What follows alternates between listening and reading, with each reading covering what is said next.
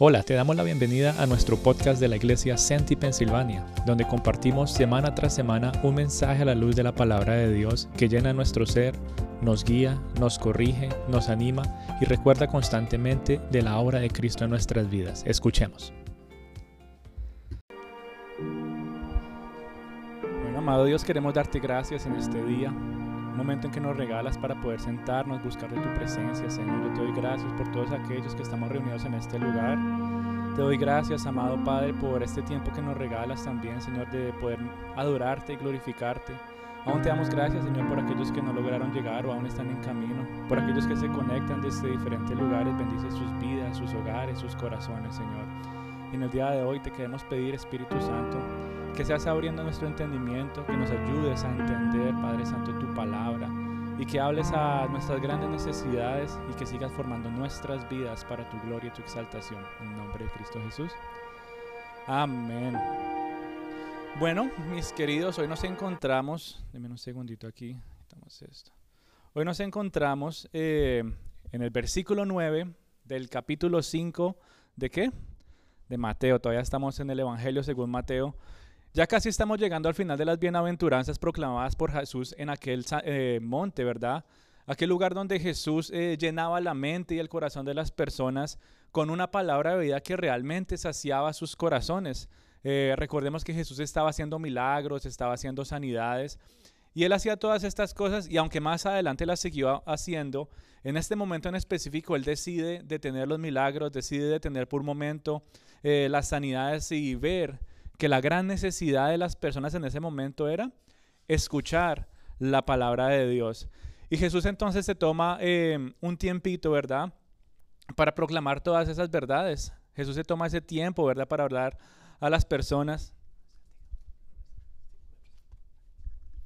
Y Jesús se toma ese tiempo para proclamar palabras de ánimo, palabras de guía para que las personas puedan seguir perseverando en esa decisión que se tomó un momento de seguir a Cristo.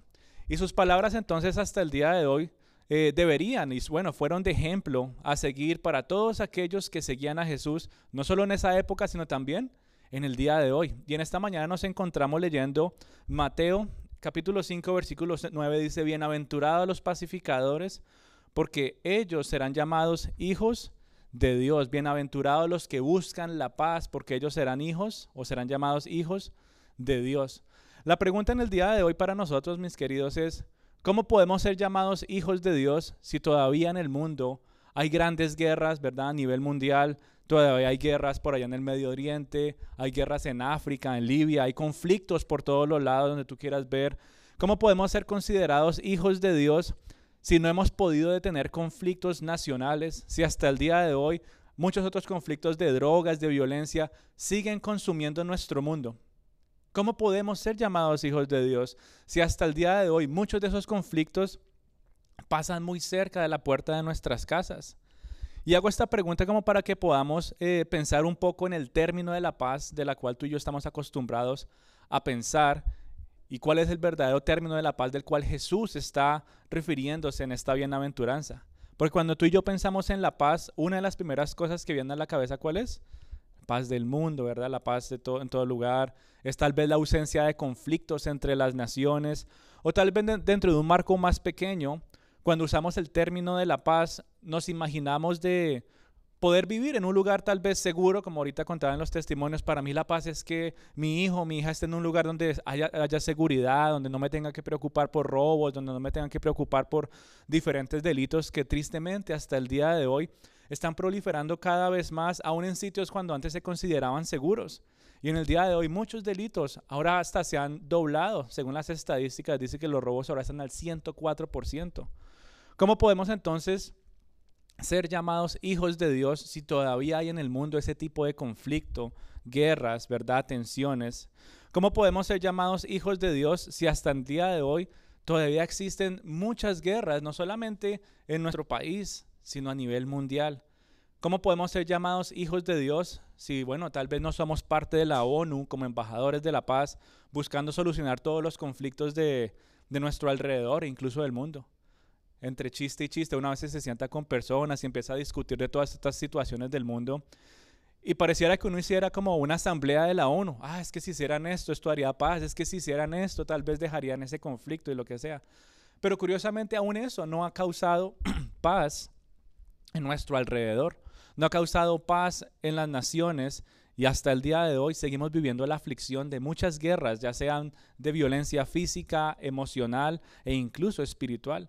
Y pensarlo de esa manera nos hace ya empezar a reflexionar un poquito de, cosas. La primera es que entre más pensamos cuán malo está nuestro mundo, es decir, en que cuán entendemos eh, que tú y yo estamos en un mundo caído, pensar en esas guerras y conflictos como que tiene más sentido, porque estamos en un mundo que se está revelando completamente ante Dios, ante las personas, buscando lo propio, y por eso cada vez se llena más de guerra. Y donde tú quieras que vayas, vas a encontrar cualquier tipo de conflicto. No necesariamente conflicto de armas y violencia física, pero vas a encontrar conflicto con palabras, imágenes, incluso violencia emocional. Donde quiera que vayas, en cualquier lado, hasta el día de hoy vas a seguir encontrándote tristemente con ese tipo de rebelión, guerras y conflictos. Pero la paz de la cual Jesús está hablando no se refiere específicamente a ese tipo de paz de la cual tú y yo pensamos.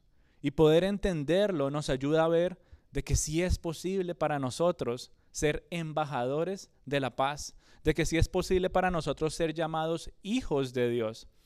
Y antes de eh, hablar de cómo se ve un pacificador, antes de hablar de cómo ser un pacificador, necesitamos entender realmente cuál es esa paz de la cual nos habla la Biblia. ¿Cuál es esa paz de la cual Jesús está refiriéndose en esta bienaventuranza? Bienaventurados los pacificadores, bienaventurados los que buscan la paz porque ellos serán llamados hijos de Dios. ¿Cuál es esa paz de la cual está hablando Jesús? Es la pregunta que quisiéramos responder antes de seguir adelante. Y nos lleva a nosotros a meditar de cómo hemos visto esos, escalones, ¿verdad? De bienaventuranza, después de otra bienaventuranza, cómo todas son importantes y todas están conectadas, pero poco a poco la que sigue como que es más difícil que la anterior, es decir, que cómo la puedo reflejar y vivir ante los demás, cómo puedo ser un representante de Dios en el mundo. Y cada vez más, como que es más difícil, pero en Cristo es posible que tú y yo podamos ser verdaderos embajadores de la paz y podamos ser llamados hijos de Dios. Así que para hablar de la, paz que la Biblia nos habla, tenemos que tal vez asimilarlo un poquito con el conflicto y la guerra del mundo. Es fácil para nosotros pensar en todas las guerras que hay eh, a nivel mundial, ¿verdad? Uno empieza, ok, la rebelión, la traición, em, el orgullo, la soberbia, muchas cosas generan la guerra a nivel mundial. Y verlo de esa manera nos ayuda a nosotros a poderlo relacionar con nuestro corazón, porque en nuestros corazones todavía hay raíces de rebeldía. Aunque Cristo ya llegó a nuestras vidas, aunque ya somos salvos, tú y yo estamos en un proceso que se llama la santificación y necesita una decisión y una convicción y una decisión que tú tengas que tomar día tras día para que lo que Cristo está tratando de arrancar de tu corazón pueda realmente ser arrancado. Porque en el día de hoy tú y yo, aunque somos salvos y aunque vamos a ir al cielo mientras estemos aquí en la tierra, hay cosas en nuestra carne, en nuestra mente, en nuestro ser que quieren pecar, que quieren hacer cosas que se oponen a Dios. Y una de esas cosas es generar guerras, es generar tensiones, generar eh, conflictos. Y mm, es por esa raíz que tú y yo tenemos en nuestros corazones. Muchas cositas, así sean pequeñas, como que se empiezan a acumular y se empiezan a acumular y nos llevan a actuar e, incluso a hablar de cierta manera, generando esos conflictos que traen tanta aflicción a nuestros corazones. Tal vez no conflictos a nivel mundial, pero sí conflictos a nivel personal y a nivel familiar. Y hasta el día de hoy, mi querida familia, esos conflictos siguen llenando nuestras vidas y nos siguen causando dolor y nos siguen causando frustración y muchas cosas, ¿verdad? Que no glorifican el nombre de Dios y que nos llevan cada vez más como, como a sentirnos mal y, y dejarnos sin energías y fuerzas nuevas para seguir adelante en ser esas personas que deberían estar proclamando el nombre de Dios y ser representantes de Dios aquí en la tierra. Esos conflictos también tenemos que tener en cuenta, mis queridos, que no se dan solamente por nosotros, es decir, los conflictos, las guerras, las tensiones que tú estás viviendo no son solamente tu culpa, sino también de todas las personas que te están rodeando, porque también se encuentran en la misma situación. No solamente tú estás bajo eh, el pecado, ¿verdad? Que está en este mundo. Todas las personas que están en la tierra también están sujetos a una carne que quiere pecar. Es una condición del ser humano hasta que Cristo venga por segunda vez. Es una condición de la cual tú y yo sufrimos. Es una aflicción para nosotros constantemente. Tratar de decirle no al pecado y el Espíritu tiene que decirle sí a la adoración y a la glorificación de Dios. Y ese conflicto y esa guerra es una de las primeras que si no logramos vencer en el poder del Espíritu Santo, el resto de guerras y conflictos que se puedan presentar en nuestra vida van a, van a ser objeto de decadencia, van a caer, van a fallar, así como fallamos esa primera guerra. Y eso nos ayuda a nosotros entonces a volver a la raíz de todas estas cosas. ¿Dónde está realmente la raíz del conflicto? ¿Dónde está la raíz de las guerras? ¿Dónde está la raíz de esa condición de pecado? Y para los que tienen un conocimiento básico de la Biblia, no es, es difícil ir del centro de, este punto. Génesis ya nos muestra a nosotros el momento en que Dios crea al hombre y a la mujer, ¿verdad? Adán y Eva son creados. Ellos desobedecen a Dios, después son echados afuera del jardín del Edén y en ese momento el ser humano empieza a tener una raíz de pecado que lo lleva a actuar de muchas maneras que ofenden a Dios y de muchas maneras que ofenden a quienes las personas que lo rodean, causando tensiones, causando conflicto, causando cualquier cantidad de guerras. Tristemente es de esa manera.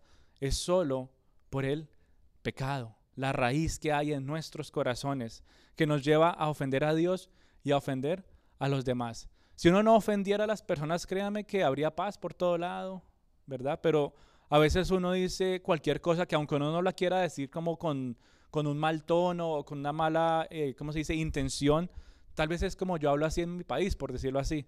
Y las personas lo toman de una mala manera y se empiezan a generar conflictos, guerras y tensiones. Ay, es que me contestó feo. Dando el ejemplo bueno de aquí de los santanderianos que hablan golpeadito. Y otras personas que pueden ser de otra región. Ah, pero ¿por qué me habla tan feo? Y uno, no, pues que yo siempre hablo así. No porque haya sido una mala intención, sino porque el corazón del ser humano tiende a rebelarse y a sentir que está en un constante conflicto por ese pecado que ha estado en el corazón desde el tiempo de Adán y Eva. Y hablar de esto es un gran problema para nosotros, porque nos hace pensar y decir, ¿cómo voy a ser un embajador de la paz si estoy en conflicto con Dios? ¿Cómo voy a ser un embajador de la paz si estoy en conflicto con los demás? Tal vez para ir un poco más adentro, ¿cómo voy a poder ser un embajador de la paz si no tengo paz interior? Y eso nos hace ya empezar a, a, revolver nuestra mente y nuestro corazón. ¿Cómo realmente, Señor, cómo puedo ser un embajador de la paz si de manera interna estoy en un conflicto contigo y con los demás? ¿Cómo puedo entonces ser un pacificador. ¿Cómo puedo hacerlo? ¿Cómo puedo ser un pacificador si tal vez estoy en paz con Dios, pero no estoy en paz con los demás? Ahí no hay paz interna, porque claro, si Dios me ha perdonado, estoy bien, mi relación con Dios está perfecta, pero con las personas que me rodean no hay paz. Y eso a ti te quita la tranquilidad, como que uno no duerme bien de noche, está pendiente, pensando, preguntándose qué podría hacer, cómo podría arreglar las cosas y no hay paz interior. Y poco a poco eso te va alejando a ti de cómo realmente ser un verdadero pacificador. ¿Cómo voy a ser llamado un hijo de Dios? Hasta el día de hoy hay muchas personas que todavía están tratando de buscar esa paz interior y no la han encontrado. Número uno, porque no han podido estar en paz con Dios. Y número dos, porque no han podido estar en paz con los que lo rodean. Y hasta el día de hoy, tanto es el problema de la falta de paz que hay muchas personas en completa aflicción y dolor. Tanto es el problema de la paz que hasta el día de hoy vemos cómo la unión, de muchas cosas pequeñas han llegado a ser la causa de lo que podríamos decir grandes guerras, ¿verdad? Cuando uno se pone a leer la historia de las guerras mundiales y muchas otras cosas que han pasado a lo largo de la historia, uno dice, ¿y de verdad eso estalló por, por algo tan pequeño? No fue algo tan pequeño. Fueron cosas que fueron acumulándose, acumulándose, acumulándose, acumulándose, hasta que una cosita, la más mínima, dijo, ya está aquí, estalló la cosa y empieza una gran guerra, empieza un gran conflicto a raíz del odio, a raíz del orgullo, a raíz de la ira, a raíz de incluso la manera como se hacen ciertas preguntas, pueden ser motivo de conflicto, solamente porque la soberbia y la rebelión habitan en el corazón de las personas. Y así queramos esconderlo y así queramos pretender que somos seres, lo que el ser humano es bueno, hay conflictos. La Biblia no nos habla a nosotros de alguien bueno y alguien malo. La Biblia nos habla a nosotros de un justo y de un pecador, dos cosas completamente diferentes. Y muchos dicen, sí, no, el ser humano, yo soy bueno, yo soy buena, lo que sea. La pregunta es si tú eres bueno o buena, porque hay conflicto en tu vida, porque hay guerras en tu vida, si dices que eres una persona buena. Y eso nos empieza a nosotros a, a ver que hay una diferencia entre ser bueno y malo y ser justo y pecador. El que es justo, es justificado ante Dios, es el que realmente empieza a disfrutar de una paz con el Señor, no el bueno. Porque aunque en el día de hoy muchas personas se hagan llamar y se presenten como personas buenas, moralmente hablando, sufren consecuencias del conflicto, ¿sí o no?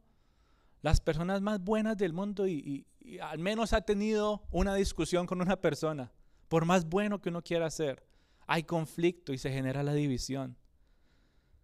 Y por eso en el día de hoy tú y yo estamos viendo un mundo que está completamente dividido. Estamos viviendo en un mundo que está lleno de familias que están completamente divididas. Familias que se pueden presentar como familias buenas, pero el conflicto sigue afectándoles. Hay guerras interiores. Y uno dice, ¿qué está pasando? Como, como la guerra civil.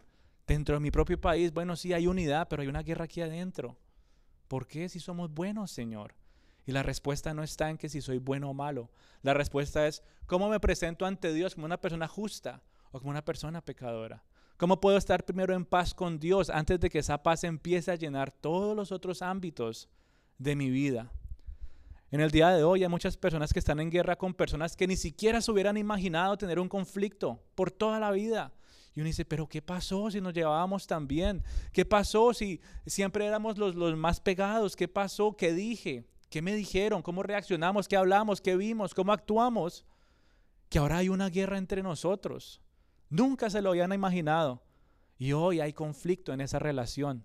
¿Por qué hay conflicto en esa relación? Es la pregunta. Y así nos encontramos constantemente, mi querida familia, en situaciones que si decimos algo en el lugar equivocado o con el tono equivocado, como que ya empieza a generar tensión y, guerra, haciendo como que no, pues entonces no digo nada o, o cómo hablo, porque entonces si digo algo yo no sé cómo van a reaccionar. Y eso poco a poco llena nuestros corazones de desaliento, llena nuestros corazones de aflicción. Y hasta el día de hoy son tantas, pero tantas las consecuencias que siguen consumiendo nuestra vida. Y no es necesario ponerse a hablar de, de las duras consecuencias de la guerra eh, armada. Nosotros venimos obviamente de países en los que uno ha escuchado, tal vez ustedes han llegado a vivir de los conflictos armados y eso genera muchas duras consecuencias. Y esas mismas consecuencias se ven en los conflictos de los cuales tú y yo vivimos en el día a día. Aunque tal vez los conflictos que tú y yo vivimos en el día de hoy no nos dejen cicatrices, aunque tal vez los conflictos que tú y yo vivimos en el día de hoy no dejen marcas en nuestros cuerpos, si dejan muchas huellas en nuestros pensamientos y en nuestros corazones. Y en el día de hoy, tu conciencia y tu corazón no están en paz. La conciencia está ahí preguntándose, ¿qué hiciste? ¿Será que fue lo que dije? ¿Será que cómo lo dije? Tu corazón está eh, sin paz porque no, le gusta. ¿A quién le gusta vivir en paz, en, en conflicto? A nadie. Pero tu corazón como siente que hay conflicto y división, se duele. Y ahora no hay paz en tu ser porque tu conciencia y tu corazón están completamente revueltos. La pregunta es entonces, ¿cómo puedes experimentar paz para así poder ser embajadores de la paz? Esa es la pregunta que tenemos que hacernos realmente en el día de hoy. ¿Cómo puedo experimentar esa paz para realmente ir allá al conflicto y ser un embajador de la paz? ¿Cómo puedo experimentar esa paz para ser un reflejo ante todos los que me rodean? ¿Cómo puedo experimentar esa paz para resolver el conflicto armado espiritual que está viendo mi corazón y mi mente a mi alrededor? ¿Qué puedo hacer? Y la respuesta, mi querida familia, no es vestirnos de blanco, la respuesta no es salir a las calles con una bandera blanca donde quiera que vayamos, hacer largas marchas gritando que queremos la paz, porque se ha hecho y hasta el día de hoy todavía existen guerras, Todavía existe conflicto, todavía existe división. Y podemos seguir haciendo marchas y podemos seguir echándole clorox a todo, que todo blanco, todo bien puro, vamos a caminar a decir que ya no haya más guerra. Pero tristemente, por más marchas que tú y yo hagamos, por más maderas blancas que tengamos, por más ropa blanca que nos queramos poner, no va a funcionar y no va a generar paz. No solamente a nivel mundial, sino también a nivel personal, familiar y espiritual. Eso no va a generar paz. La respuesta, mi querida familia, la encontramos cuando volvemos a la raíz del conflicto, que es qué? El pecado. Es cuando tú y yo realmente queremos entender y aceptar que es por nuestro pecado que hay guerras y que hay conflictos. Es cuando tú y yo vemos el pecado del ser humano que nos hace literalmente enemigos de Dios. Hay una frase que se usa mucho en nuestros días y es, Dios te ama. Claro que sí, Dios nos ama, Él nos creó, él dio todo lo mejor de sí para crearnos, ¿verdad? Pero mientras tú y yo estemos en pecado, somos enemigos de Dios. Dios ama a todo mundo. Nos está llamando a nosotros a amar a nuestros enemigos. O sea que sí, Dios te ama, aun cuando tú eres su enemigo. Pero Él no quiere que tú seas su enemigo por toda la vida y mucho menos por toda la eternidad. Dios te sigue amando. Pero hasta que tú no entiendas que hay un corazón rebelde y pecador, que eso te hace enemigo de Dios, no va a haber esa paz con Él que necesita esparcirse a todas las otras áreas de tu vida. Y hasta el día de hoy muchas personas, sin saberlo, todavía son enemigos de Dios, diciendo, sí, Dios me ama. Claro que sí, Él te ama. Pero tienes que reconocer que tu pecado te hace un enemigo de Dios. Y antes de pensar en la paz con las personas que nos rodean, tenemos entonces que pensar cómo está mi relación con Dios. ¿Y cómo está mi relación para tener paz con Él?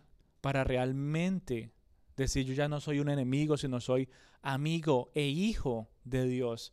Bienaventurados los pacificadores, porque ellos serán llamados hijos de Dios. Es solamente cuando tú y yo pensamos en esa realidad que nos hace ver cuán indefensos podemos estar si no estamos en paz con Dios. Somos literalmente indefensos. No hay defensa alguna que tú y yo tengamos para defendernos del ataque de Dios. Imaginanos un poquito tal vez las guerras de, la Primera Guerra Mundial, la Segunda Guerra Mundial, guerras tan crudas, ¿verdad? Tan sangrientas, que generaron tanto dolor y tanta aflicción. ¿Cuántas personas no trataron de detener esas guerras y cómo terminaron? Completamente aniquilados. Hasta el día de hoy hay cuerpos que ni siquiera han sido encontrados, completamente destruidos por una guerra que habían tratado de detener. ¿Cuánto más sería para nosotros enfrentarnos contra un adversario que es infinitamente más poderoso? Un adversario que se llama Dios y es más poderoso que la unión de todas las naciones a nivel eh, de, de todo el mundo. ¿Cómo quedaríamos nosotros ante Él? Él es más poderoso que cualquier nación. Dios es más poderoso que cualquier poder que tú y yo podamos ver aquí en la tierra. Y la pregunta es, si muchas personas fueron aniquiladas en una guerra que querían detener, ¿cuánto más sería para nosotros y cómo quedaríamos para tratar de detener una guerra con un Dios que pide justicia, que pide santidad, que pide pureza, un Dios que pide em, perfección de nosotros, un Dios que anhela que tú y yo podamos realmente vivir como Él quiere que vivamos y no como nosotros queramos? ¿Cómo vamos a quedar ante Él? En otras palabras, ¿qué posibilidad tendríamos de sobrevivir si fuéramos atacados con toda la furia de Dios por todos nuestros pecados? ¿Qué posibilidad tendríamos de sobrevivir si Él nos atacara con la furia que nos merecemos? ¿Qué posibilidad tendríamos de estar de pie cuando Él venga con todo su peso de gloria y santidad en toda su majestad y Él venga sobre nuestros pecadores corazones?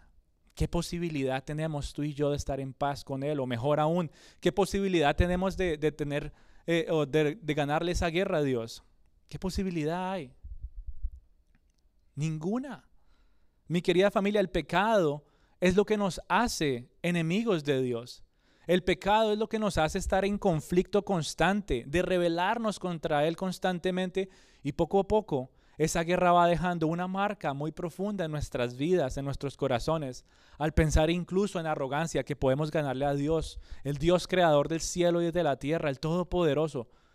¿Y qué corazón tan arrogante puede ser el del ser humano decirle a Dios, yo te voy a vencer en esta guerra?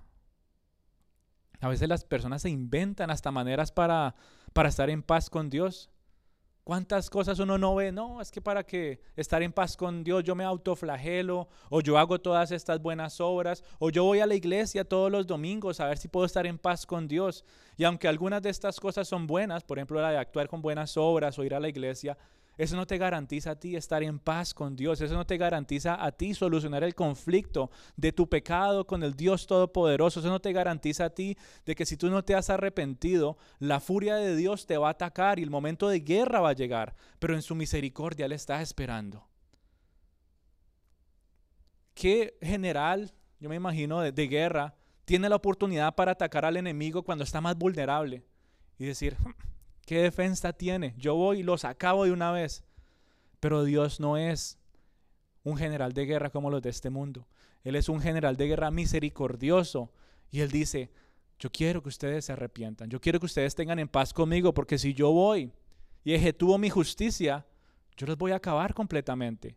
Y en su misericordia, Él quiere que tú y yo nos arrepintamos de nuestros pecados y volvamos a tener una relación en paz con Él, para no tomar o para no sufrir las consecuencias de esa guerra que nos merecemos.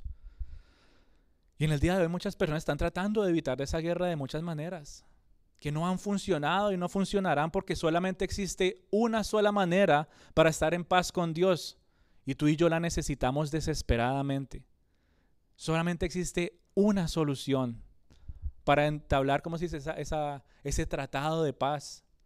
Solamente hay una cosa que tú y yo podemos hacer y es saber que en Cristo Jesús está nuestra reconciliación con Dios. No hay ninguna otra manera. Pablo lo explica muy bien en Romanos 5. Él nos dice que el ser humano es enemigo de Dios. Él lo dice literalmente, Romanos 5, del versículo del 10 al 11, que tú y yo somos enemigos de Dios y que no tenemos paz. No solamente porque andamos con la preocupación de qué va a ser el castigo nuestro cuando Dios venga a hacernos guerra. No tenemos paz también porque en ese pecado y en esa condición reaccionamos así como contra Dios, contra las personas que nos rodean. Pero también en su misericordia, Romanos 5 nos dice que vamos a experimentar una misericordia a través de la reconciliación con Dios, de estar literalmente en paz con Dios. ¿Cómo puedo entonces hacerlo? Sencillo, poniendo mis ojos en Cristo Jesús, autor y consumador de nuestra fe. Es solo por medio de Cristo Jesús que tú y yo nos podemos reconciliar con Dios, dice el versículo 10 de Romanos 5. Porque si siendo enemigos fuimos reconciliados con Dios por la muerte de su Hijo, mucho más estando reconciliados seremos salvos por su vida. Y no solo esto, sino que también nos gloriamos en Dios por el Señor nuestro Jesucristo, por quien hemos recibido ahora la reconciliación. Es decir, Jesús es nuestra paz. Jesús es tu paz con Dios. Sin Jesús en medio hay un conflicto que Dios te va a destruir completamente. Ahí está la respuesta a todos nuestros conflictos, a todas las guerras, a todas las divisiones, a todas las cosas que hasta el día de hoy generan tensión y dolor en nuestras vidas. Muchas personas si queremos ser sinceros, están más preocupados por la paz del mundo, ¿sí o no? Otras personas están más preocupadas por la, la, paz dentro de sus familias, otros están más preocupados por la paz dentro de sus corazones. Y hay muchos tipos de paz que las personas están buscando. Pero hasta que no estén en paz con Dios, la paz, si se acuerdan, que sobrepasa todo entendimiento, esa paz que guarda tu mente y tu corazón, no llegará a tocar las otras áreas de tu vida y mucho menos no llegará a tocar las otras partes del mundo. Pero Dios anhela empezar algo dentro de tu corazón. ¿Cómo podemos buscar la paz del mundo si no hay paz en mi relación con Dios? ¿Cómo puedo buscar la paz del mundo si no hay paz en mi familia? ¿Cómo puedo buscar la paz en el mundo si no hay paz en mi comunidad? ¿Cómo puedo buscar la paz del mundo si en mi propio país no hay paz? Todo inicia desde el centro. Dios es curioso, como quisiéramos ver que fuera todo de afuera para adentro, ¿no? Que haya paz primero en todo el mundo, después que un poquito para la comunidad, mi país, bueno, después ahora sí que haya paz en mi corazón. Pero Dios va al centro del problema y es el pecado. Y Él dice, Vamos a orar con esto primero, a través del Espíritu Santo. Vamos a traer esa paz, esa reconciliación, esa restauración de esa relación conmigo, para que eso vaya empezando a ir a los otros ámbitos, a las otras áreas de la vida, hasta que se vea reflejado en el resto del mundo. La paz que sobrepasa todo entendimiento y guarda tu mente y corazón necesita estar siempre presente. Y esa paz se llama Cristo Jesús. No hay nada más, no hay absolutamente nada más en este mundo que te pueda a ti ofrecer la paz que necesitas para hacer las paces con Dios. Y tal vez en el día de hoy tu corazón se encuentra con amargura por todo lo que incluso has pensado de Dios. Hay amargura en el corazón de muchas personas por, por ver a Dios como un enemigo, y aunque no lo dicen y aunque no lo actúan, su mente, su conciencia los está consumiendo y su conciencia no tiene paz porque están pensando tantas cosas en contra de Dios, porque ese pecado sigue siendo enemigo del Señor pero también hay un conflicto en tu interior, hay un conflicto en tu conciencia porque el Espíritu te dice, rechaza esos malos pensamientos, rechaza esa duda, rechaza todo lo que está queriendo alejarte de pensar todo lo bueno, todo lo agradable, todo lo de buen nombre. Rechaza todas estas cosas que te están queriendo alejar de la presencia de Dios. Rechaza todas estas cosas. Y cuando no obedecemos la voz del Espíritu Santo, empieza un gran conflicto en nuestras vidas. Y empezamos a vivir las consecuencias. Y empezamos a, experimentar un corazón amargo. Ya no hay edificación ni para nuestra relación con Dios, no hay edificación para nuestra relación con los que nos rodean y poco a poco se empieza a generar más tensión, división y se empieza a desenvolver en conflictos y guerras porque muchas veces dejamos ceder al odio, dejamos ceder al orgullo que muchas veces controla nuestro ser. Y si en esta mañana tú sabes que estás en conflicto con Dios y que han sido enemigos por mucho tiempo, ¿por qué no te has arrepentido de todos tus pecados? Si pensar en eso te hace cuestionar por qué no hay paz en tu conciencia, por lo que tú sabes que has cometido contra los demás y contra Dios, hay esperanza para nosotros. Dios en su amor te ha manifestado misericordia. Y son dos palabras que se conectan directamente. Amor y misericordia no se ve en un militar del mundo en el día de hoy, casi. Hay pocos que tienen la honra y tienen amor y, y, misericordia por el enemigo. Pero no es lo que nos cuenta la historia, lo hemos visto una y otra vez. Pero Dios sí es un Dios que es de guerra, Dios que es de justicia, que va a venir en un momento a ejecutar con todo su furor esa guerra que nos merecemos, pero mientras tanto Él manifiesta su amor y su misericordia. Porque si nos hubiera atacado con todo su furor, créeme que ya hubiéramos sido completamente acabados.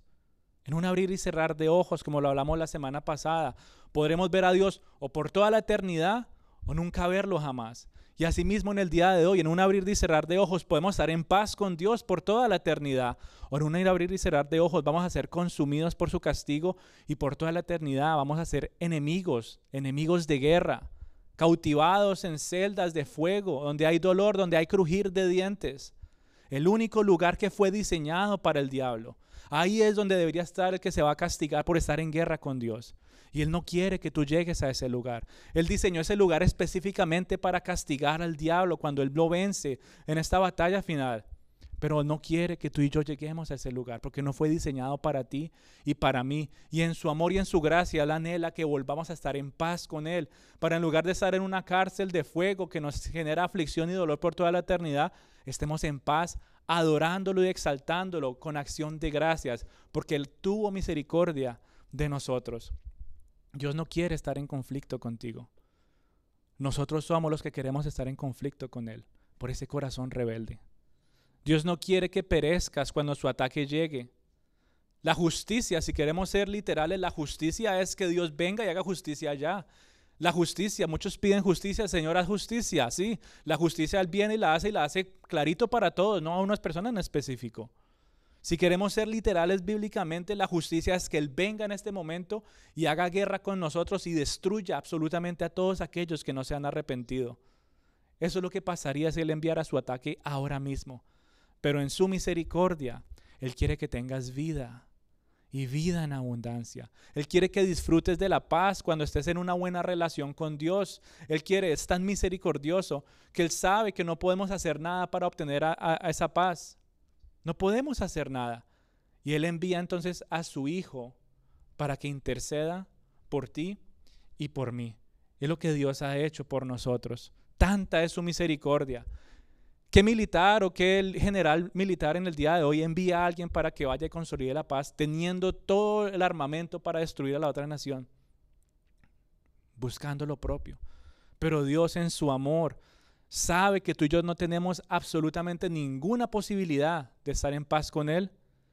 Y Él envía a su Hijo Jesús, enviado en un pollino, manifestando paz para que Él interceda por ti y por mí y nos encontremos ahora en una reconciliación con Dios. Amada familia, cuando tú y yo imaginamos a Jesús colgado en aquel madero y pensamos en su muerte, cuando realmente pensamos en todo su sufrimiento, debería hacernos pensar en el lugar que tú y yo deberíamos estar por esa guerra con Dios. Por ser sus enemigos, tú y yo deberíamos haber estado colgados en ese madero. Pero Jesús en su infinito amor toma nuestros pecados, nuestras rebeldías, nuestras iniquidades, nuestras guerras, nuestras tensiones, nuestros conflictos, y Él muere llevando nuestro castigo para que tú y yo podamos tener paz con Dios y recibir la paz de Dios. La cruz vacía en el día de hoy, ahí sí debería levantarse como una bandera blanca que nos recuerda constantemente de la paz, que podemos tener con Dios cuando nos arrepentimos de nuestros pecados. Ya Él no está en aquel madero. Él murió por ti y por mí, tomando el ataque de esa guerra que Dios ejecutó sobre su amado Hijo. Pero Él resucitó. Y ahora cuando tú y yo vemos ese madero, no solamente la vemos con esperanza, la cruz de ver de que Cristo no está ahí porque Él resucitó y ascendió al cielo y ahora se sienta a la diestra del Padre intercediendo por nosotros porque sabe que tú y yo hasta el día de hoy Todavía tenemos aflicción, todavía el pecado nos quiere hacer caer, pero Él intercede por ti y por mí constantemente para que podamos poner nuestros ojos en la esperanza, para que podamos ver los ojos en la cruz vacía y decir, Señor, esa es mi bandera blanca que me recuerda constantemente que estoy en paz contigo y que me motiva a vivir de una manera que manifieste esa paz, no solamente a mi corazón, la paz interior, sino que la empieza a manifestar a todas las áreas de mi vida. Ahí es donde realmente se ve y se experimenta la paz de Dios. Esa es la cruz para nosotros. La obra de Cristo es lo que hace en nuestros corazones, es ayudarnos a disfrutar y, y vivir del perdón de nuestros pecados, del perdón de nuestras rebeldías. Y es cuando tú y yo creemos y proclamamos que Jesús vino a este mundo, murió por nuestros pecados nos dio acceso a Dios, nos dio la paz con Dios, resucitó al tercer día y después ascendió a los cielos. Y ahora por medio del Espíritu Santo, Él nos lleva a ti y a mí a ser embajadores de paz. Pero sin el Espíritu Santo no podemos ser embajadores de paz. Es imposible. Lo tratamos en nuestras propias fuerzas. Y no podemos, por más palabras bonitas que queramos decir, por más acciones que queramos tomar en nuestras propias fuerzas, de alguna u otra manera la otra persona lo va a tomar mal y va a generar conflicto, guerras y división. Pero cuando lo que tú y yo hablamos, cuando lo que tú y yo actuamos a través del Espíritu Santo, ahí es cuando realmente empezamos a ver que sí se puede ser un pacificador, que sí se puede ser un embajador de la paz en tu familia, en tu hogar, en tu trabajo, en todo lugar, en tu círculo de amigos, ya te van a empezar a te, te van a empezar a ver a ti como un pacificador y van a estar preguntándose, ¿y este qué tiene? ¿O ella qué tiene? Que actúa de esta manera tan pacífica. En mis propias fuerzas no puedo. Solo a través del Espíritu Santo. En mis propias fuerzas no puedo, solamente recordando lo que Cristo hizo por mí. En mis propias fuerzas no puedo, solo recordando en la guerra, el conflicto que yo estaba con Dios y Él me perdonó. Ahí encuentras paz y descanso para tu corazón. Y es solamente entendiendo esa realidad, mi amada familia, que nos damos cuenta que ser un pacificador no es solamente alguien que detiene guerras y conflictos entre otras personas. Muchas personas piensan que ese es el pacificador. No, el que va y detiene los conflictos. ¿Cómo es que, hace la perrita? La perrita ve a los dos gatos ahí molestándose, inmediatamente sale corriendo a ladrarles, que no, que dejen de pelear. Y a veces molestamos, ah, la perra es una pacificadora. Muchas veces nos pasa a nosotros en el día de hoy como personas, moralmente hablando, vemos muchas cosas que pasan a nuestro alrededor y queremos, y no, dejen de hacer esto, eso no está bien. Buscamos pacificar, entre comillas. Pero más que pacificar, nos volvemos justicieros. Y eso es lo que Dios no quiere de nosotros. Él es el que ejerce la justicia. Tú y yo estamos llamados a manifestar paz. Eso es lo que tenemos que hacer. Y muchas veces vamos a decirles que tú estás haciendo esto, esto y esto, y tú estás haciendo esto, esto y esto. Y como uno los ve ya que no siguieron peleando, entonces uno dice, uy, lo logré, fui a un pacificador. Pero realmente generó más tensión y división en esas relaciones. Eso es, mi amada familia, el triste, eh, la triste condición del ser humano. Así que ser un pacificador no es solamente alguien que detiene guerras y conflictos. Obviamente es parte de, pero hay que saberlo hacer. Un pacificador es una persona que humildemente se ha rendido ante Dios y ha experimentado la paz con Él. Y ahora lleva esa paz a los demás por medio del Evangelio. Ese es el verdadero pacificador, el que lleva la paz de Dios por medio del Evangelio. Y tú me dirás, bueno, Jonathan, ¿y yo cómo voy a poder entonces resolver el conflicto de mi familia predicándoles de Jesús otra vez? Bueno, tal vez no tengas que hacerlo literalmente, palabra por palabra, pero tu estilo de vida va a mostrar que tú crees que Jesús es el Salvador, va a demostrar que tú crees que ahora estás en paz con Dios, ahora tu estilo de vida va a manifestar a las personas que tú estás viviendo el Evangelio a través del Espíritu Santo y ahora vives como Cristo y no vives como tú, porque ya no vivo yo, mas Cristo vive en mí. He aquí todas las cosas viejas pasaron, ahora todas son hechas nuevas. Y ahí se ve el verdadero pacificador. Yo antes reaccionaba así, pero ya no, porque ahora Cristo vive en mí. Y ahora la pregunta es, Espíritu Santo, ¿cómo, cómo es que Cristo reacciona en esta situación? ¿Cómo es que Cristo trae paz a estos conflictos? Ayúdame y dame sabiduría. Y para cuando ustedes tengan tiempo, proverbios en una larga lista de palabras y acciones, de cómo actuar en muchas situaciones, de las cuales pudiéramos evitar con tal vez contestar con una palabra blanda, aun cuando tú y yo tuviéramos la razón. Hay muchas, muchas situaciones en las cuales tú y yo vivimos. Pero el mensaje de las buenas noticias de Jesús es lo que nos da a nosotros esa motivación de buscar la paz con los demás Jesús vino a este mundo, Jesús murió por nuestros pecados para que pudiéramos ser perdonados, para tener salvación en lugar de condena, para estar en paz con Dios y poder ser llamados hijos de Dios. Y poco a poco se va completando esta hermosa bienaventuranza. Bienaventurados los pacificadores porque van a ser llamados hijos de Dios. Hay muchas personas de la ONU y todas estas, eh, ¿cómo se dice? Em, fundaciones y cosas que hacen a nivel mundial para buscar la paz y yo les puedo asegurar que no todos son llamados hijos de Dios. Tal vez muchos de ellos, criaturas, amadas por Dios, pero hasta el día de hoy enemigos.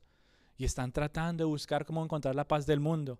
Y hasta que no estén en paz con Dios, no van a poder dar una buena opción para que haya paz en el mundo. Es más, Jesús mismo dijo que no va a haber paz aquí en la tierra, cada vez va a ser peor. En el mundo encontrará esa aflicción, pero confiar, yo he vencido al mundo. ¿Y cómo venció Jesús al mundo? En la cruz, manifestando paz. Porque qué fácil hubiera podido haber desenvainado su espada con la que va a condenar el mundo en el final de los tiempos en ese momento. Qué fácil hubiera sido para Jesús demostrar todo su poder y autoridad en ese momento. Pero él vino por primera vez manifestando paz. Venían los discípulos, ¿verdad? Saliendo de los olivos, él ya sabía que se acercaba la hora, angustiado, en medio de la tensión, en medio de la presión, sabiendo que se acercaba minuto a minuto. Viene Judas quien lo traicionó y le dice, amigo, venías lo que venías a hacer, pero apresúrate. Hay paz. ¿Qué otras palabras le hubiera podido haber dicho Jesús a este individuo? Individuo, ven, tú me traicionaste. Pero él lo recibe con amor y le dice, amigo, yo sé lo que vienes a hacer, ven a hacerlo rápido.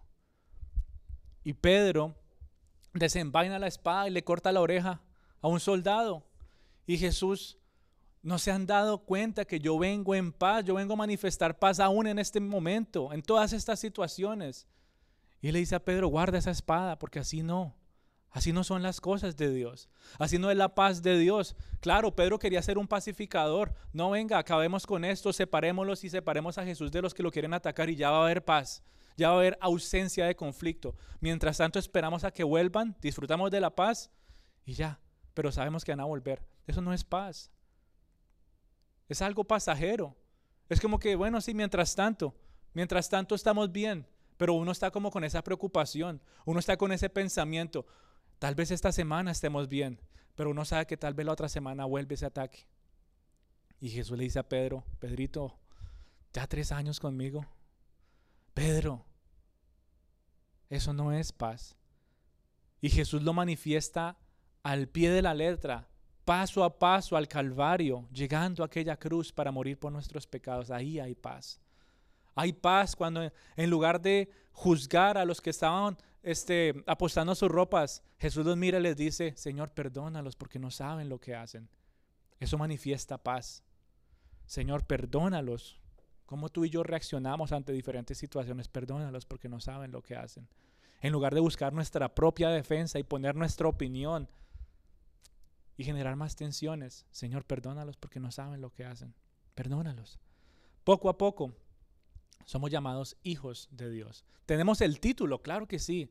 Identidad como hijos de Dios cuando somos salvos y perdonados. Pero qué difícil es realmente vivirlo. Y qué más difícil es que muchos digan a nuestro alrededor, uy, él o ella verdaderamente es un hijo de Dios. Él o ella le pertenecen al Señor. Ahí es cuando se hace la verdadera pregunta y nos muestra si sí estamos siendo pacificadores en nuestras vidas y en nuestro alrededor. Pero es solamente mediante la fe en Cristo Jesús que tú y yo podemos ser llamados hijos de Dios. No hay ninguna otra manera y no hay ninguna otra persona que lo pueda hacer por nosotros. Y requiere de ti y de mí arrepentimiento. Que todo aquel que se arrepienta y lo reciba y crea en su nombre, ahora es llamado hijo de Dios y ahora puede anunciar la paz de Dios. No solamente es que disfrutas de esa paz, no solamente es que eres llamado hijo de Dios, sino que ahora tienes un llamado, bienaventurado el pacificador, bienaventurado el que busca la paz y se conecta con las otras bienaventuranzas que hemos visto.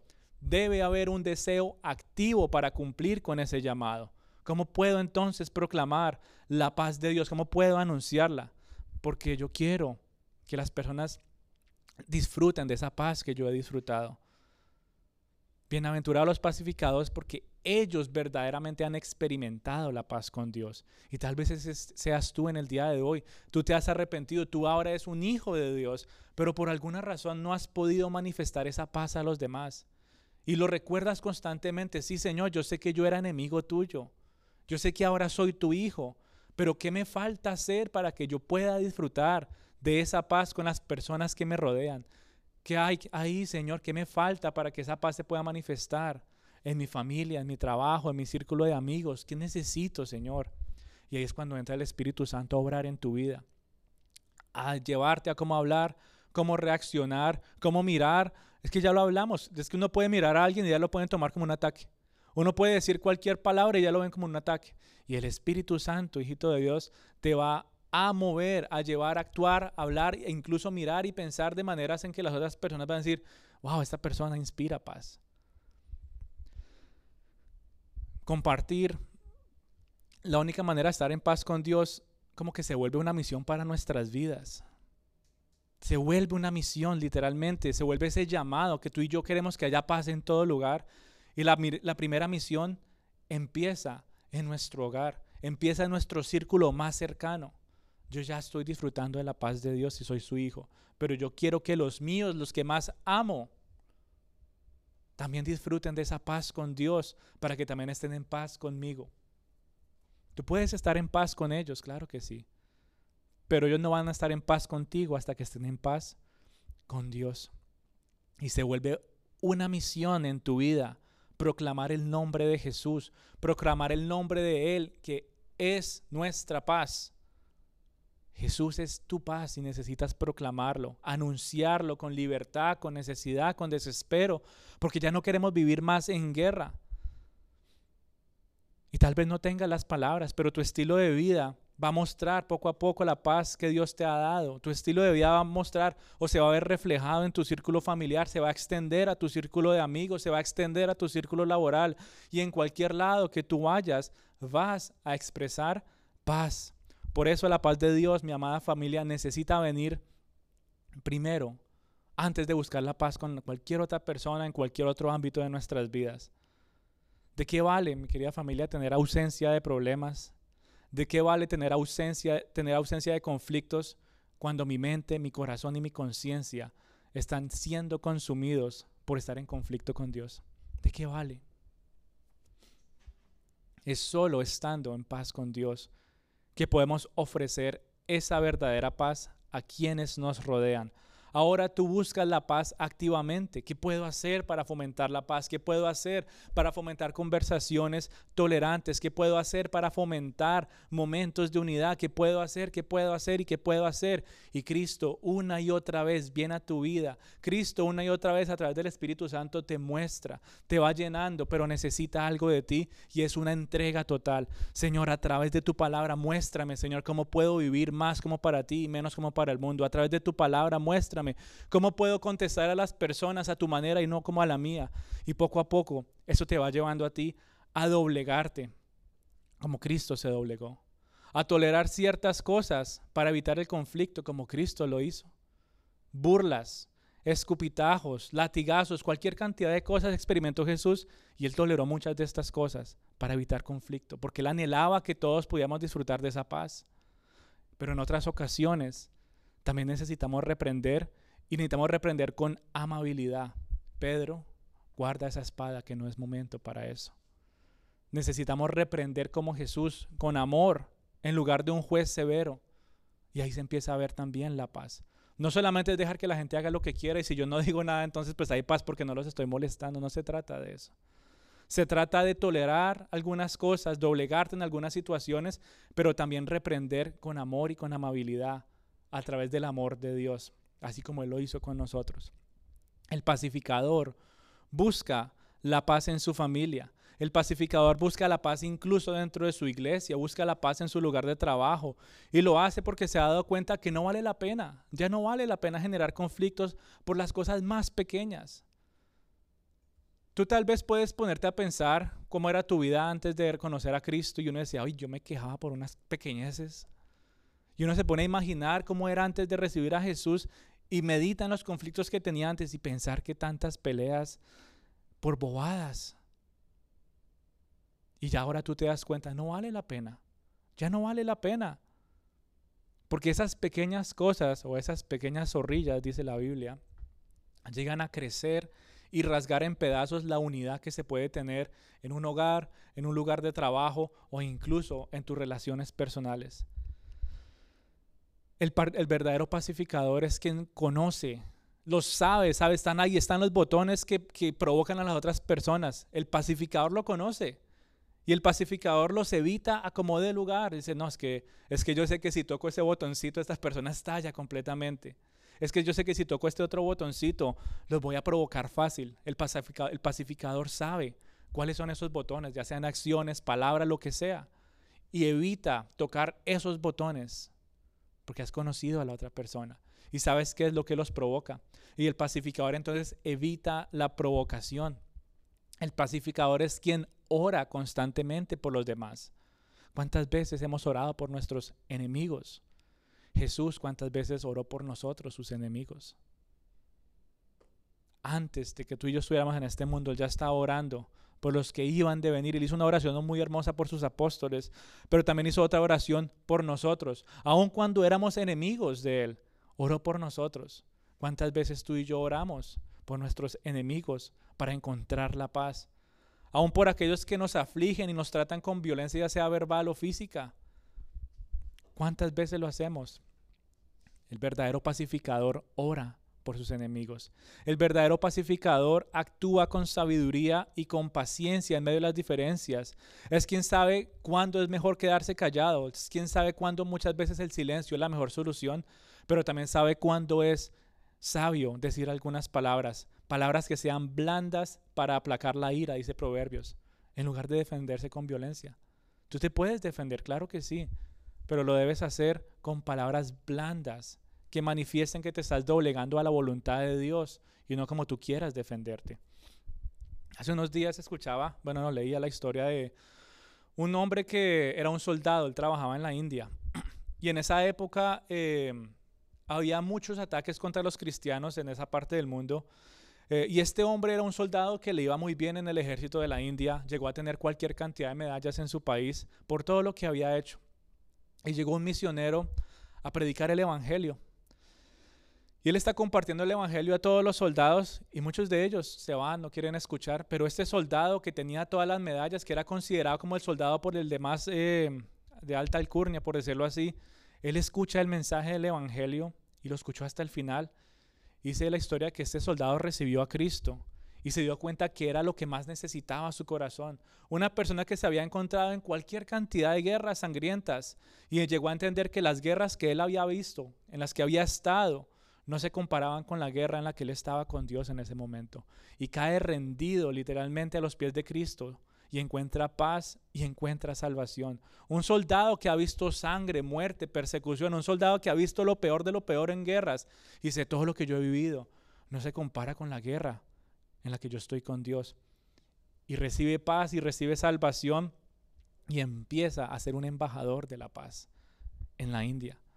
Y muchos de sus amigos se burlaban de él. Muchos de sus amigos no lo podían creer. Decían, mira este loco. ¿Cómo se le ocurre a un soldado de semejante talla? Y era un hombre grande, de esta altura, llegué a volverse a un cristiano pacífico. ¿Qué le pasó a ese? Se volvió loco. Lo trataban feo, lo se burlaban de él, lo atacaban constantemente y casi todos los días, por no decir que todos, buscaban provocarlo, porque lo conocían, porque estaban en el batallón por tanto tiempo y sabía cuáles eran los botones que le iban a hacer reaccionar con violencia. Pero aún así esta persona entregó tanto su vida al Señor y permitió que el Espíritu Santo se moviera en él, que él expresaba paz y humildad, que sorprendía completamente a los otros soldados. Hasta que un día dice la historia que estaban comiendo en su mesa, ¿verdad? Y dice que uno de estos tipos agarra una taza de sopa hirviendo y se la pone en la cara. Dice, sopa escaldante sobre su rostro y sobre su pecho. Y este hombre guarda la paz, guarda su compostura. Dice que se levanta su camisa, se seca su cara, los mira y les dice, yo soy cristiano y debo esperar este tipo que, que este tipo de cosas me pasen. Mientras dice que sonreía con ternura, mira, yo los perdono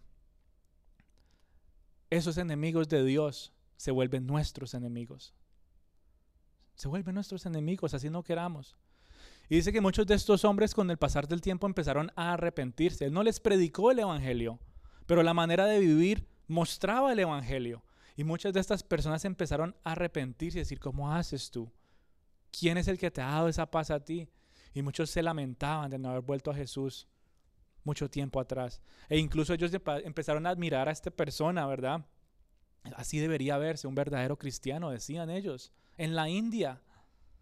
Y ese ejemplo nos ayuda a ver cómo vivir en nuestro día a día, mi querida familia. Tal vez no nos estén tirando sopa escaldante en nuestra cara, pero tú y yo sí recibimos muchos ataques, muchos ataques de diferentes maneras. Y tenemos que pensar en la manera cómo vamos a responder, cómo es que tú y yo vamos a reaccionar. Pues ser llamados hijos de Dios no es solamente nuestra identidad en Cristo, sino que aún nuestros enemigos puedan llegar a decir, Él es cristiano, ella es cristiana. Y se cumple la, bienaventuranza, bienaventurados los pacificadores porque serán llamados hijos de Dios. No solamente por nuestro amado Padre, Dios mismo, sino que los demás van a empezar a decir, wow, esta persona es un verdadero hijo de Dios. Ese es el pacificador. El pacificador es quien duerme en paz sabiendo que ninguna enemistad lo va a ir a despertar allá en medio de la noche. El que, el que tiene paz y el que vive en paz no tiene que preocuparse por nada. Incluso su conciencia está tranquila. Es quien se levanta día a día y no tiene que temerle a ninguna persona, tener miedo con quien se vaya a cruzar, porque en su corazón solamente hay amor y hay paz. Pero cuántas veces en el día de hoy vivimos con ansiedad, con temor, que, uy, no me quiero cruzar con tal persona porque es que le hablé feo no sé qué día o porque no nos encontramos bien, ya sea por cualquier razón. Y no hay paz, no hay tranquilidad. Pero el verdadero pacificador tiene paz aun cuando duerme y cuando despierta día tras día. Aun cuando se cruza con estas personas que pueden ser sus enemigos, su corazón los ve con amor. Y es tanto su amor por estas personas, el del, el del pacificador, que no solamente los ve como amigos, sino que anhela verlos como hermanos en la fe, proclamándoles el Evangelio. Ahí es cuando tú y yo empezamos a realmente manifestar esa verdadera paz. No solamente, ok, no hay pelea, no hay conflicto, estás ahí, tú no me haces nada, yo no te hago nada, eso no es paz. Paz se empieza a ver cuando tú lo tratas como un amigo, pero aún mayor paz cuando lo tratas como un hermano en la fe, proclamándoles la salvación, el Evangelio. Que eran enemigos, pero ahora anhelas que sean hermanos. Y tú y yo estamos llamados a ser esos instrumentos de la paz, hijitos de Dios. Y no podemos cansar de suplicarnos por el corazón de todos aquellos que aún están en guerra con Dios y con nosotros. No podemos parar de proclamar el nombre de Jesús. Y tú y yo necesitamos predicar el nombre de Jesús constantemente. Necesitamos enseñar el nombre de Jesús constantemente. Necesitamos abrir nuestra boca y decir que Jesús es nuestra paz. Y tenemos que hablarlo con valentía. Y como dice en Timoteo, tenemos que hablarlo a tiempo y a destiempo. Cuando parezca que no sea conveniente, habla de Jesús, habla de su paz, habla de su salvación y poco a poco vas a empezar a ver un cambio en esas relaciones. Si no puedes predicar, si tu llamado no es enseñar, si tal vez tú no compartes tan fluidamente, escríbele a tus amigos de la paz acerca de Jesús. Predica y enseña si lo puedes hacer y si no lo puedes, habla, habla con las pocas palabras que tengas, aún con las pocas palabras que salgan de tu boca, que muchas personas puedan llegar a la salvación, que muchas personas puedan llegar a estar en paz con Dios y contigo, proclamando el Evangelio. Así sean pocas palabras temerosas, que nos tiemble la boca, pero que lo hagamos con amor, que lo hagamos con valentía y que lo hagamos para la gloria de Dios. Esa debería ser nuestra misión, ganar almas para Cristo, porque hay muchas almas que están condenadas a la muerte. Hay muchas almas que están condenadas a una guerra total con Dios, enemigos hasta el día de hoy. Y la pregunta para nosotros es, ¿de qué vale llegar al cielo solos si hay muchos que están por allá en guerra y en enemistad con Dios? ¿De qué vale que yo sea el único que tenga paz y cuando llegue al cielo sean unos poquiticos de, Señor, gracias, me salvaste? El verdadero pacificador quiere que el cielo se llene de muchos que en algún momento proclamaban guerra contra Dios, Dios Todopoderoso. Pero ahora la anhela que esos enemigos puedan verse adorando y exaltándolo por toda la eternidad. Eso lo hace un verdadero pacificador. Él anhela que el cielo se llene de personas que eran enemigos de Dios, enemigos nuestros, para proclamar por toda la eternidad del amor, de la gracia y de la misericordia. Y es así, mi querida familia, que la paz que sobrepasa todo entendimiento, la que guarda nuestra mente y nuestro corazón, se empieza a manifestar alrededor de todos nuestros círculos. Pero tú tienes que poner tus ojos en Cristo. Él es tu paz. Tú tienes que mantener en tu corazón y tu mente constantemente el Evangelio de la salvación, lo que te ha llevado a ti a reflexionar y pensar que estabas como un enemigo del Señor, pero ahora, más que amigo, eres un hijo y eres un enviado, ¿verdad? Que proclama la paz en todo lugar. Ya no es la ONU, ahora es el Hijo de Dios que proclama la paz de Dios. Tú y yo estamos llamados a hacerlo en todo lugar y en todo momento. Así que vamos a orar, vamos a entregar este tiempito al Señor, que sea Él entonces hablando en nuestras vidas. Amado Dios, yo te quiero dar gracias en este día. Gracias te doy, papá, porque me has recibido esta, en esta mañana. Porque tú, Dios Todopoderoso, en el día de hoy me ves como tu amigo, como tu hijo, ¿Me ves, amado Dios? Como alguien que ha entregado su vida completamente ante ti, reconociendo, Señor, que no había probabilidades, no había ninguna posibilidad, Señor, de que me pudieras salvar, Señor, si tú no hubieras detenido tu justicia y hubieras manifestado tu misericordia en mi vida, Dios Todopoderoso. Y en el día de hoy, Señor, puedo acercarme a tu presencia con seguridad, o puedo acercarme a tu presencia con paz, sabiendo, Señor, de que tú me has perdonado, de que tú, Señor, has hecho a través de Cristo Jesús la reconciliación, has firmado ese tratado de paz que tanto necesitaba mi mente y mi corazón. Dale las gracias ahí donde tú estás al Señor.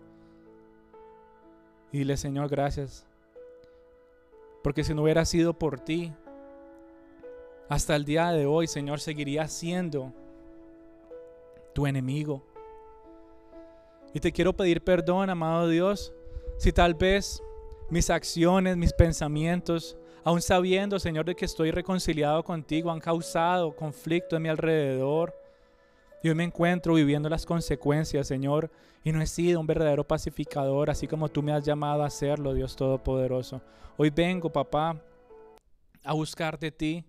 Hoy vengo, Dios Todopoderoso, a decirte que necesito de tu Santo Espíritu, que seas tú dándome sabiduría de cómo hablar, de cómo reaccionar, que seas tú dándome, Padre Santo, paciencia, amor por los que me rodean, Señor, que seas tú llenándome cada vez más de todo lo que necesito, papá, para que mis relaciones con las personas, Padre Santo, sean de bendición, pues ya estoy cansado, cansada de vivir en conflicto en conflicto, en divisiones, en tensiones, Señor, en rencillas. Ya estoy cansado, afligido, cansada, dile, estoy desesperado, Señor, de siempre recibir respuestas que parecen que me respondieran con tres piedras en la mano. Así como Pedro le contestó a aquel soldado con una espada, Señor, ya no quiero vivir con esa intranquilidad, yo ya no quiero vivir triste o afligido, yo ya no quiero vivir con preocupaciones y ansiedad, Señor. Porque esa no es la paz que tú me has prometido. La paz que tú me has prometido es una paz, Señor, que sobrepasa todo entendimiento. Es esa paz que guarda mi mente y mi corazón. Y es esa misma paz que anhelo compartir a todas las personas que me rodean, Señor, por favor. Ahí donde tú estás, dile, dame sabiduría para poder abrir mi boca.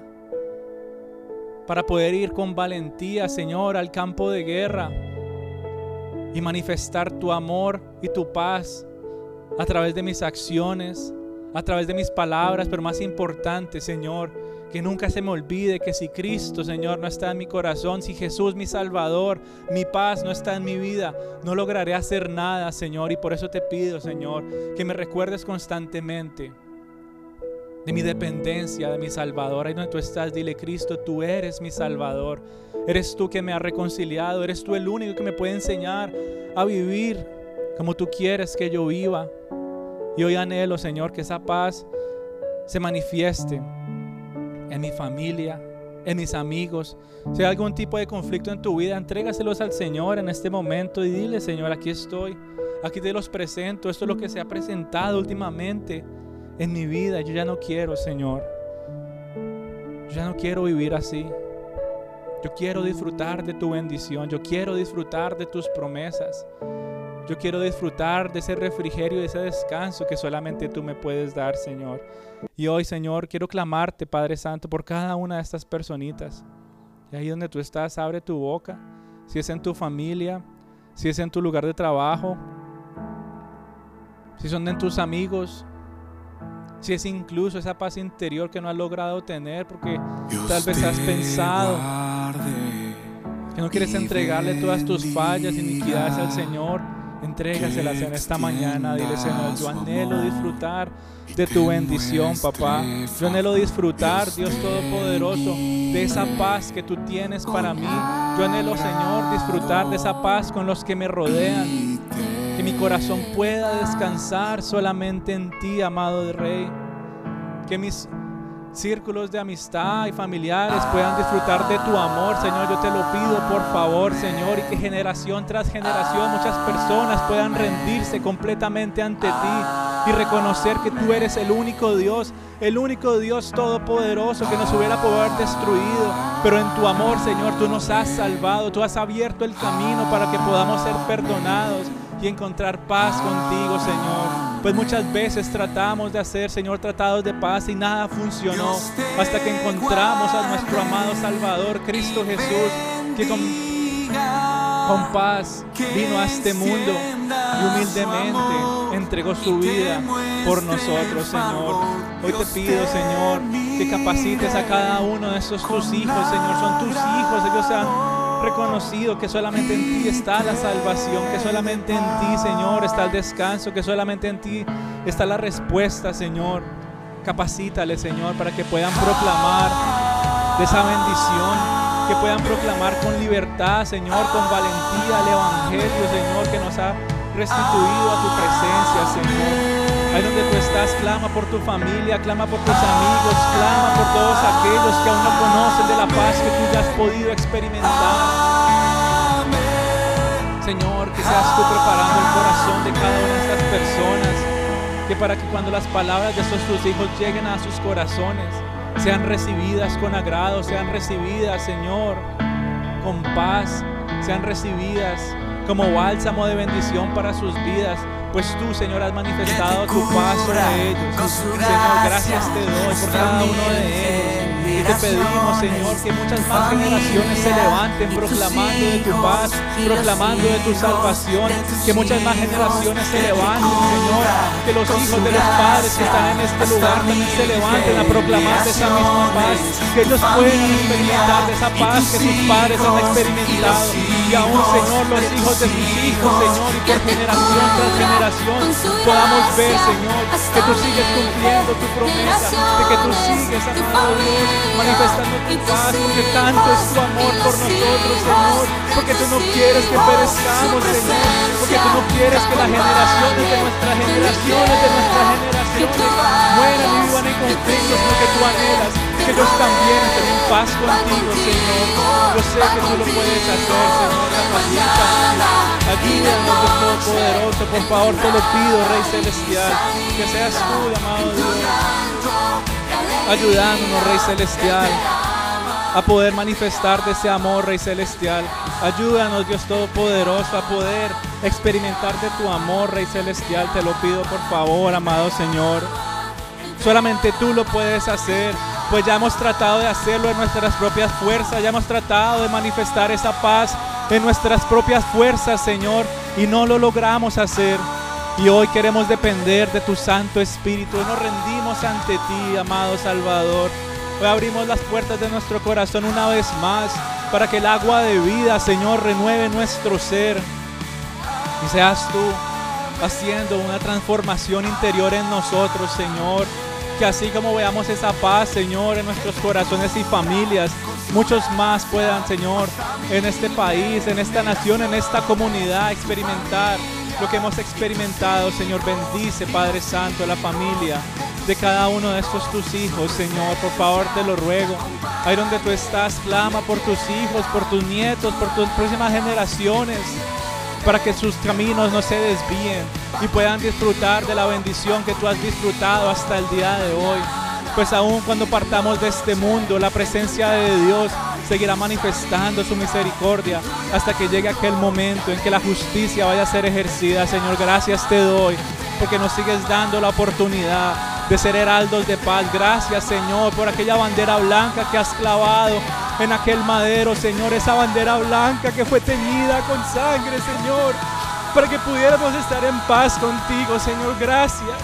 Gracias te doy solamente a ti, amado Señor. Pues tú, Señor, has limpiado nuestras iniquidades. Tú, amado Dios, has limpiado, Señor, ese rojo carmesí. Y ahora nos has hecho blancos como la nieve, Señor. Blancos como heraldos de paz que podamos proclamar, Señor, de tu amor y tu bondad, Rey Celestial. Yo te alabo, te glorifico, Señor, en esta mañana.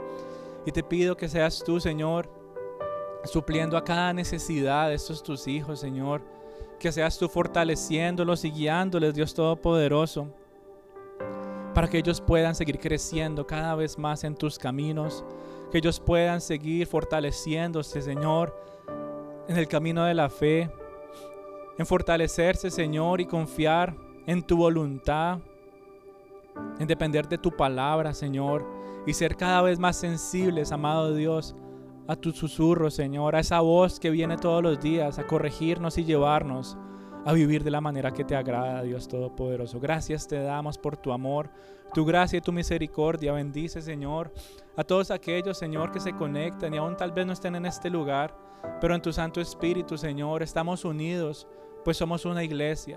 Solamente hay un Dios, solamente hay un Santo Espíritu y en ti está nuestra unidad, en ti está nuestro amor y en ti está nuestra paz, Señor.